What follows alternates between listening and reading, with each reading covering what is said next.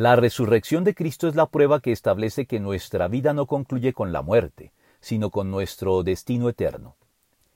Existe un hecho inquietante que ni la ciencia ni el pensamiento secular pueden explicar, nuestro anhelo de eternidad. La ciencia no puede explicar por qué nosotros, siendo seres finitos y limitados en el tiempo como el resto de seres vivos sobre la Tierra, no nos limitamos y conformamos como ellos a nacer, crecer, multiplicarnos y morir.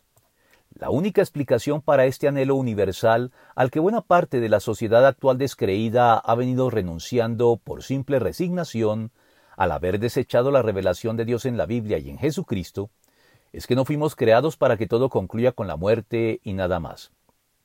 El ya fallecido teólogo protestante alemán Karl Barth, el más importante del siglo XX, fue portada de la revista Time en abril 20 de 1962, acompañado de la siguiente declaración que resumía el contenido del artículo central.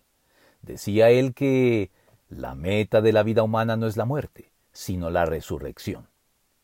La muerte no es el fin, pues con la muerte no termina todo.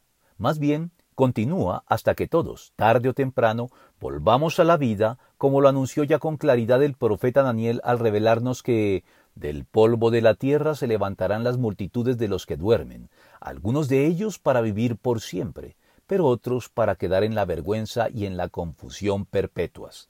Daniel 12.2.